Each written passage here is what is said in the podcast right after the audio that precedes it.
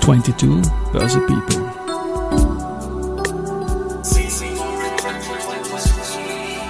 Are now in season 4. Presented by Management Factory.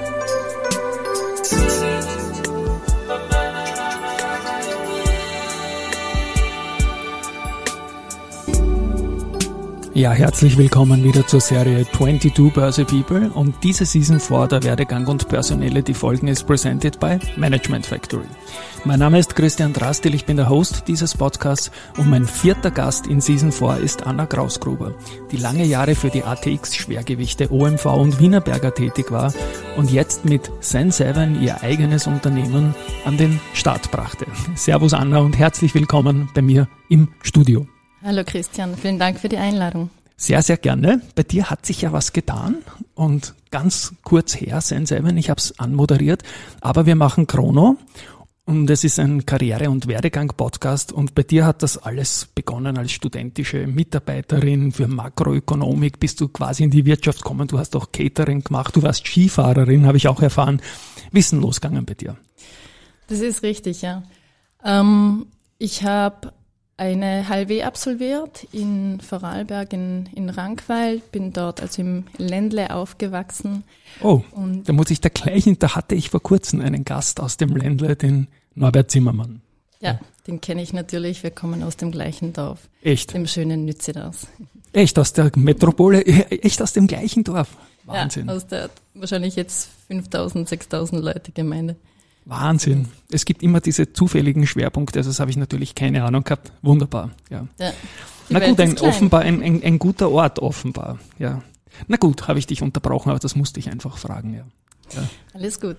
Genau, also ich habe damals die halbe absolviert, wo ein Schwerpunkt ähm, auch Gastronomie ist, natürlich aus dem Ländle kommend, äh, wo Tourismus eine wichtige Rolle spielt und habe mir dann als Schülerin mein Taschengeld mit äh, Catering und Eventveranstaltungen ähm, äh, dazu verdient und bin danach eben nach Innsbruck studieren gegangen. Äh, die Schule war sehr wegweisend für mein Interesse für Wirtschaftsthemen und habe dann beschlossen, dass ich internationale Wirtschaftswissenschaften in Innsbruck studieren möchte. Und wann war das ungefähr von der Zeit? Das war 2009 habe ich maturiert.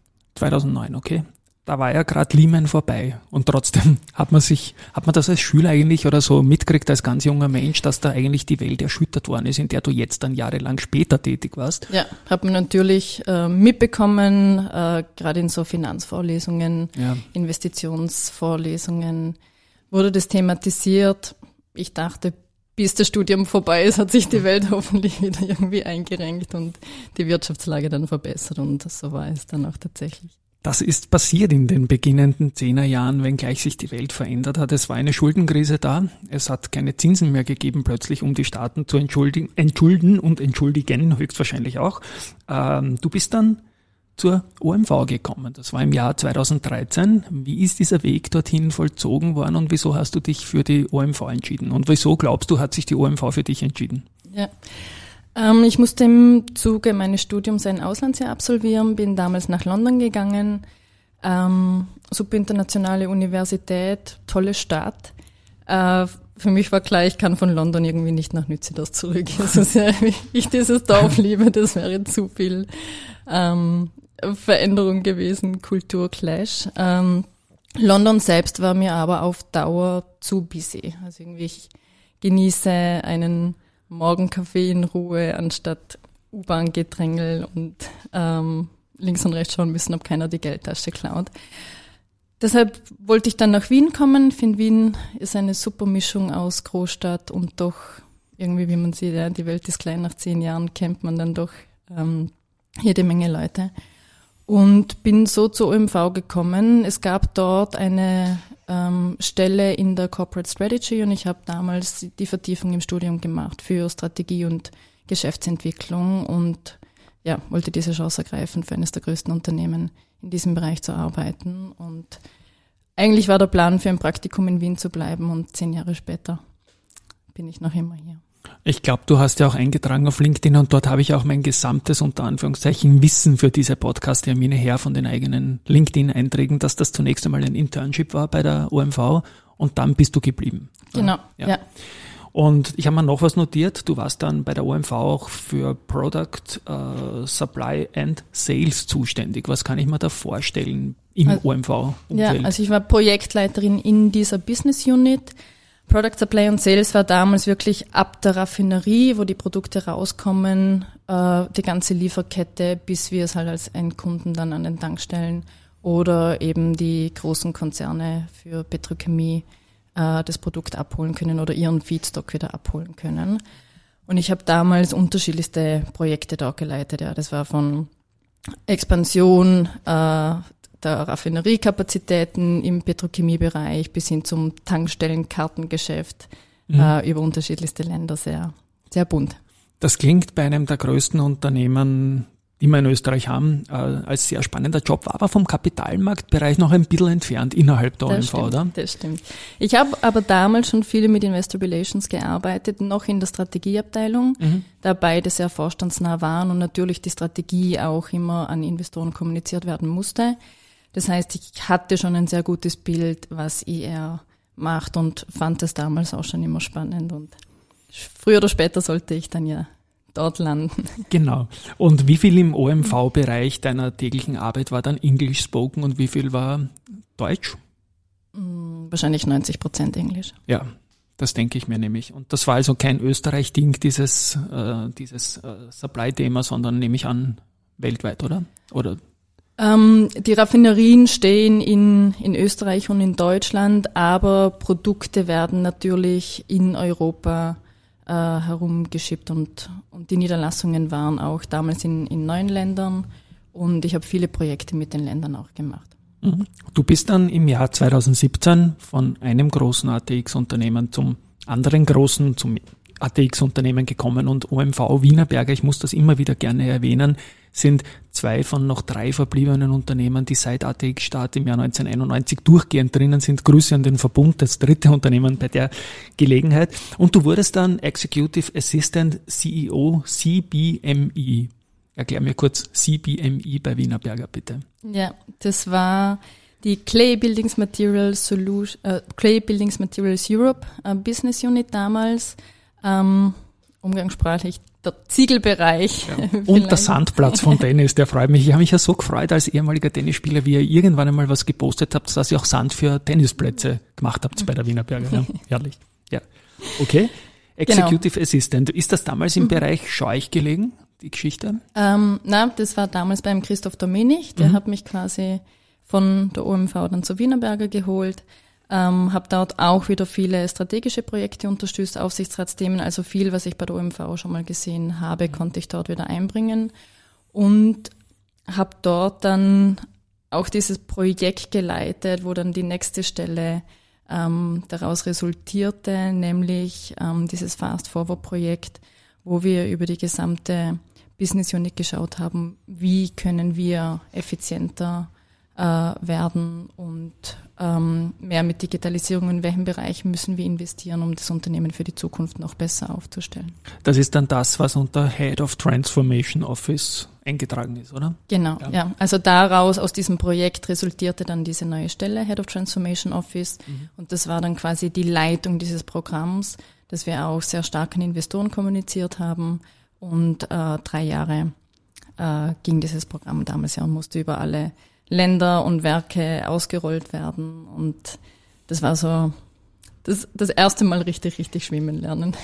Ich habe den jetzigen Ex-Chef von dir, den Heimo Scheuch, gehört äh, in einem Podcast mit Georg Weiland vor wenigen Tagen. Der Wienerberger geht's gut, die Transformation scheint gelungen, also auch ein Credit an dich als Head of diesem Transformation Office, das da vor vier Jahren losgegangen ist. War das Bereich Scheuch oder war das anderswo im Vorstand angesiedelt?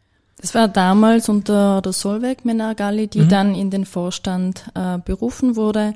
Aber natürlich war das Projekt, es kann nicht eine Person leisten. Klar, ja, das hatte sehr starkes Vorstandsbacking, auch vom Herrn Scheuch natürlich.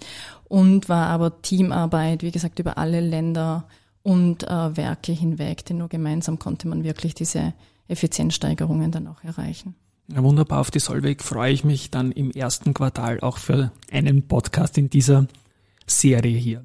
Und dann ging es bei dir in Richtung Kapitalmarkt, in Richtung Investor Relations bei eben der Wienerberger. Was waren die Beweggründe dazu, Head of Investor Relations zu werden?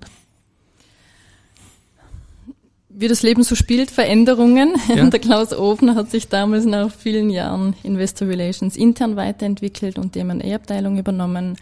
Und dadurch, dass dieses Transformationsprogramm eben auch für den Kapitalmarkt so wichtig war, wurde ich vom Herrn Scheuch gefragt, ob ich nicht Interesse hätte, die IR-Position zu übernehmen. Mhm. Ähm, was ich natürlich machen wollte. Ja. Ich finde, es ist eine sehr, sehr spannende Rolle. Im Nachhinein wahrscheinlich so das Interessanteste, was ich bis dahin äh, gemacht hatte. Mhm. Weil einerseits sehr vorstandsnah, aber gleichzeitig auch alles, was man irgendwie kommuniziert, dieses sofortige Marktfeedback zu bekommen, der Nervenkitzler, wie reagiert der Kurs, wenn man irgendwas veröffentlicht. Klar. Ähm, das war sehr spannend zu sehen.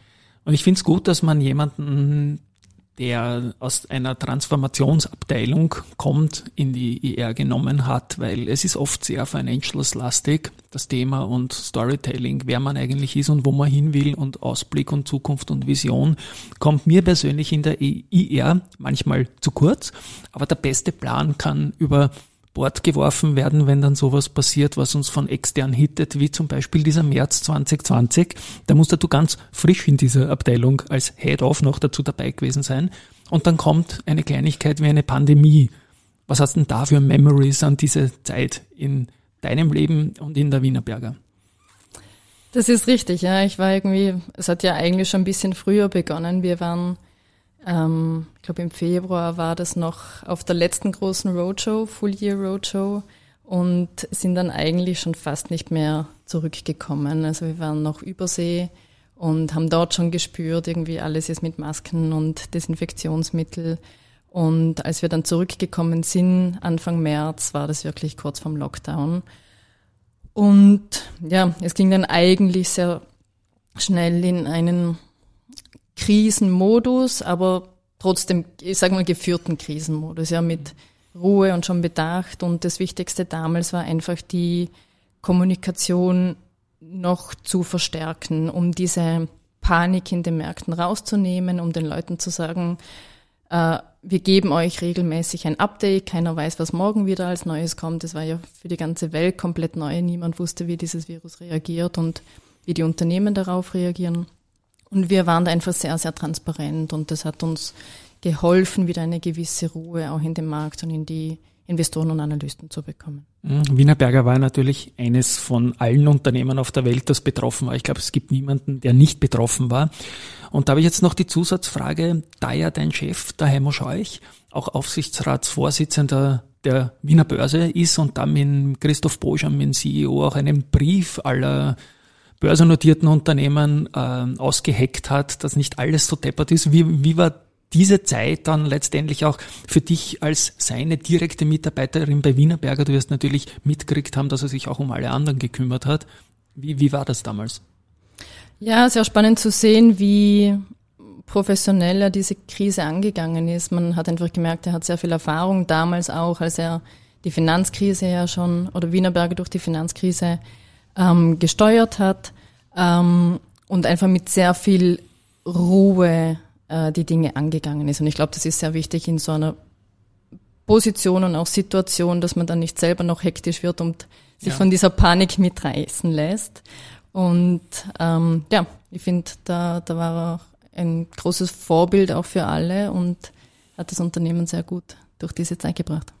Es, ich erwähne das in manchen Folgen, wenn es sich anbietet. Es gibt immer zwei so Milestones noch, wo nämlich ich die Person persönlich dann kennengelernt habe. Das war bei dir, wie du in die Investor Relations gekommen bist. Das war dann quasi die Abteilung und dann die, die, die Stelle, wo sich die Person, die mir vis-à-vis sitzt, selbstständig macht. Das ist jetzt vor kurzem passiert.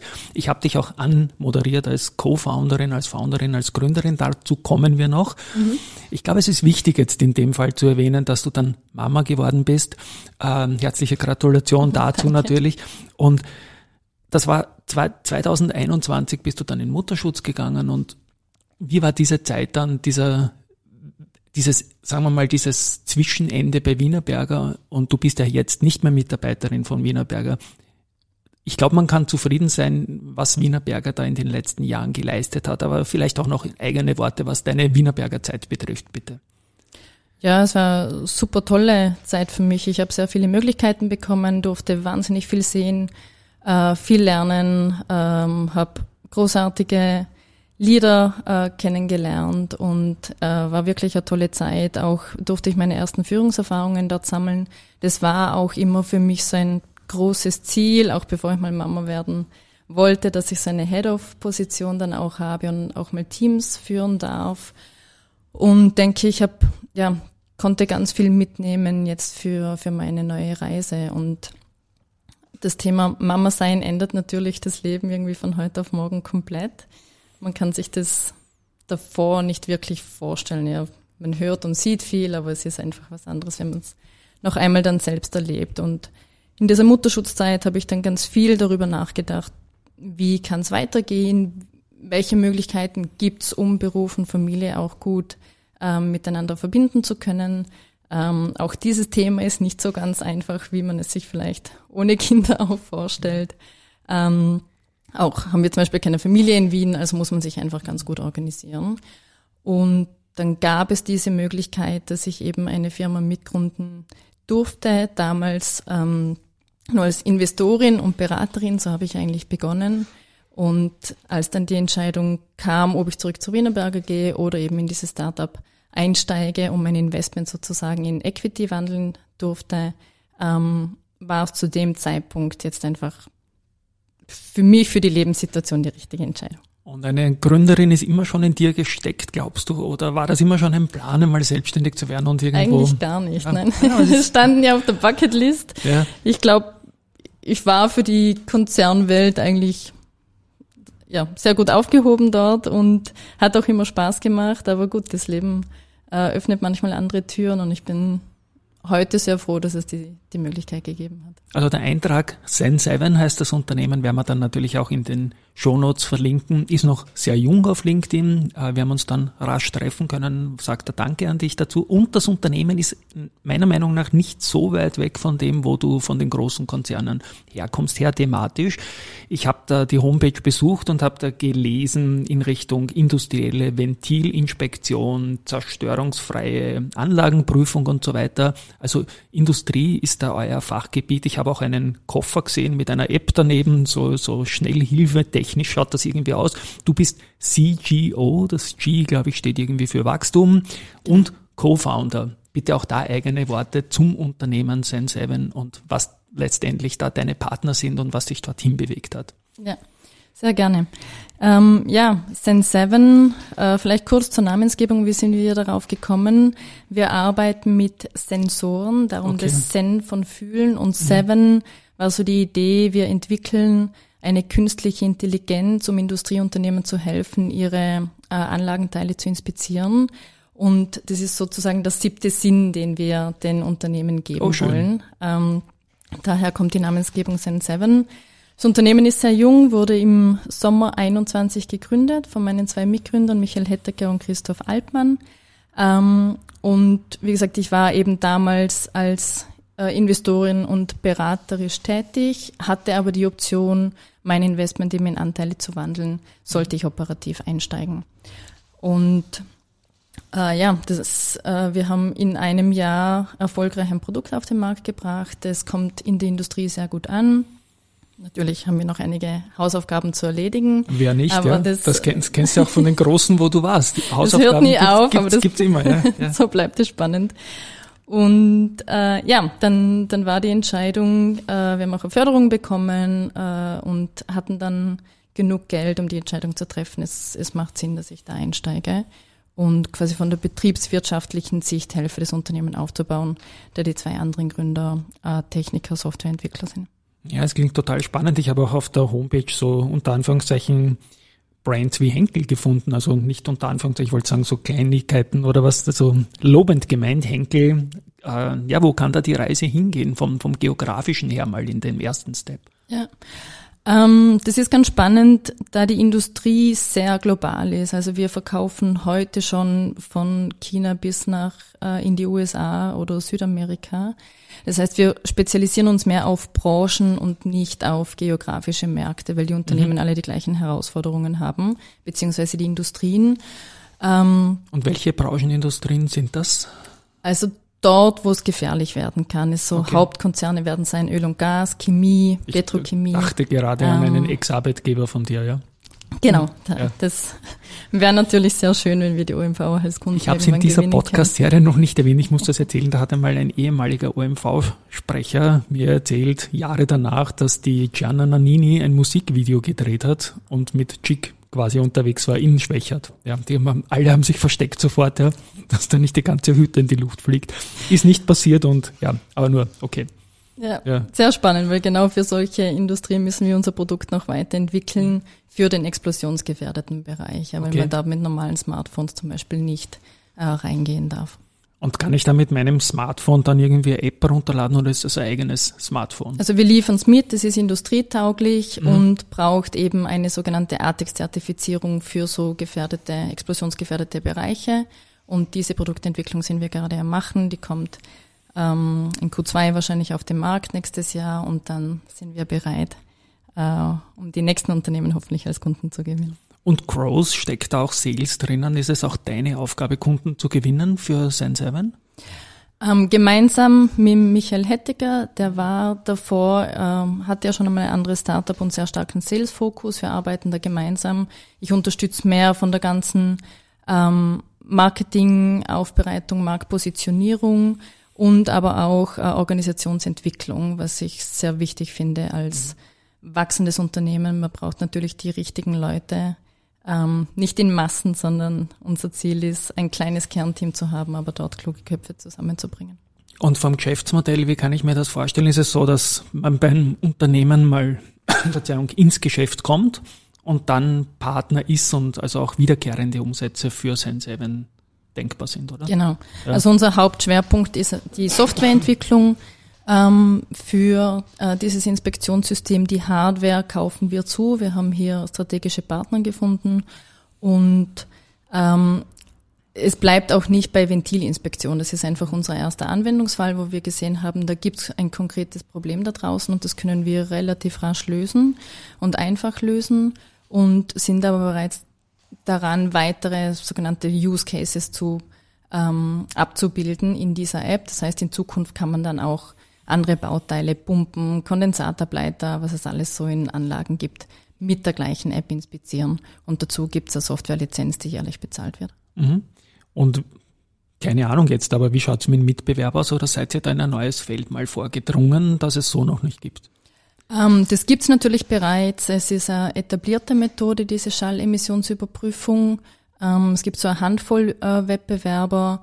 Allerdings nutzen die nicht die digitalen Möglichkeiten, mhm. die es heute gibt. Und das, das war auch unser Wettbewerbsvorteil, ein Grund sicher, warum wir so schnell in den Markt reingekommen sind, da wir die erste digitale Lösung mit einem Handy und einer Smartphone-App mit äh, künstlicher Intelligenz sind. Mhm. Und auch das wird von den Kunden geschätzt. Ja, das, das größte Problem ist, dass du Experten brauchst, um solche Anlagenteile zu inspizieren. Und wir alle wissen, Fachkräfte, Fachkräftemangel ist ein Riesenproblem ja. äh, für die Unternehmen da draußen. Ja, es klingt ganz spannend und ich denke, da wird man noch einiges hören, auch was die ganzen Forschungspreise, die es ja gibt. Da denke ich wieder irgendwie an den Norbert Zimmermann, an der ja auch über die Mega-Bildungsstiftung, über die B&C indirekt als Partner von der Mega da mit dem Huschka-Preis ist jetzt nicht er, aber nicht weit weg von ihm. Also ich hoffe, wir hören noch viel von Sen7. Taugt mir das Produkt. Auch die Namensfindung hätte ich jetzt nicht erraten. Finde ich, finde ich eine gute Geschichte. Ich habe dich anmoderiert letztendlich auch noch als Sportlerin, als Skifahrerin. Das habe ich im Vorgespräch, habe ich das erfahren, weil du, sag ich mal, siehst ja sportlich aus. Und da, wie war das mit dem Skifahren? Und welche Disziplin im Skifahren hat er denn taugt als, als junge Dame, nehme ich an? Ja. Ja, als Vorarlbergerin ist man natürlich leidenschaftliche Skifahrerin. Sobald man laufen kann, bekommt man das erste Paar zu Weihnachten geschenkt. Ähm, ja, keine große Karriere. Ähm, ich hatte einmal ein Schülerskirennen in der Volksschule gewonnen. ähm, wo ich tatsächlich irgendwie schneller war als auch die Jungs der Hauptschule, die in der gleichen Kategorie da mitgefahren sind. Mhm. Und hätte Potenzial, Potenzial eventuell für Kader gehabt, dass meine Eltern dann nicht unterstützen wollten. Im Nachhinein bin ich sehr dankbar. Ich glaube, ich bin in der Wirtschaft besser aufgehoben als auf der Streife. Und das ist auch die Überleitung, ja, Streife und Eltern, das ist, ja, das, das kann ich mir gut vorstellen und das passiert ja leider laufend, was jetzt erst die Hermann Mayer Doku sehen zu seinen 50er wieder und, und, und so weiter und so fort. Es ist ein Karriere- und Werdegang-Podcast. Du hast eine spannende, schnelle Karriere hingelegt und es finde es total belebend irgendwie, dass du jetzt in der Selbstständigkeit erweiterter Sinn mit anderen Leuten natürlich angekommen bist. Aber hast du Tipps für andere junge Leute, ähm, wie man am besten einsteigt und wie man, ich meine, Kaliber wie OMV und, und wie wichtig war London, ist mal die Frage vielleicht. Ähm, ja, ich glaube, so internationale äh, Erfahrungen zu sammeln ist immer sehr wichtig, einfach um ja aus seinem Gebiet auch mal rauszukommen, neue Kulturen zu sehen, neue Arbeitsweisen zu sehen. Ähm, dass es kaum mehr Unternehmen gibt, die nur für einen Markt dann arbeiten. Also man kommt immer in Berührung mit anderen Kulturen und muss schauen, wie man mit denen gut zusammenarbeiten kann. Das war für mich sehr, sehr wichtig. Ähm, mein Tipp wäre, schon ein gewisses Ziel vor Augen zu haben, wo man sich hinarbeiten möchte, aber links und rechts auch offen zu sein, falls sich wieder eine neue Tür öffnet. Ähm, wie gesagt, es war nie auf meiner Bucketlist, ein Unternehmen zu gründen, aber die ja. Möglichkeit war da und da muss man Chancen auch ergreifen. Ich denke, auf der Bucketlist von Sein Seven stehen spannende Dinge. Wir werden da auch dranbleiben. Liebe Anna, danke, dass du so knapp vor Weihnachten da jetzt bei mir vorbeigekommen bist, so kurz nach der Kommunikation quasi dieser neuen, höchst spannenden Aufgabe. Liebe Hörerinnen und Hörer, für mich war wieder wunderbar viel dabei. Ich freue mich da immer, diese, diese Geschichten mitverfolgen und man wird neugierig, wie bei einer Soap-Opera, wie es weitergeht dann und das bin ich bei dir, Anna, ganz besonders. An euch da draußen mal danke fürs Zuhören und tschüss von meiner Seite. Ja, auch von meiner Seite vielen Dank fürs Einschalten und allen eine schöne und erholsame Weihnachtszeit. Wunderbar. Baba.